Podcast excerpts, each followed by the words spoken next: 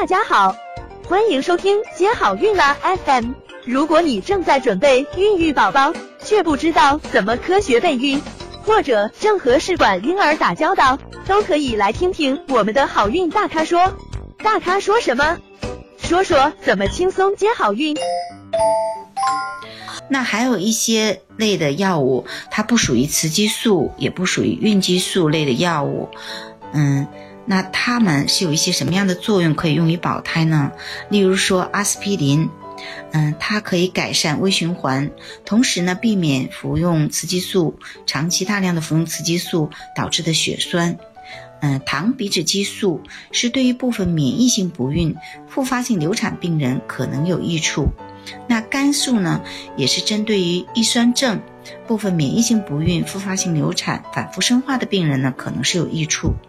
那中医的治疗，如中成药、汤药、针灸、理疗，可能对部分病人有益处。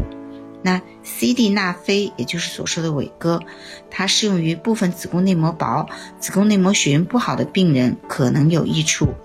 那高压氧对于部分子宫内膜薄的病人，联合 C-D 那非，嗯，这个是有论文报道的，可能会对提高妊娠率是有帮助的。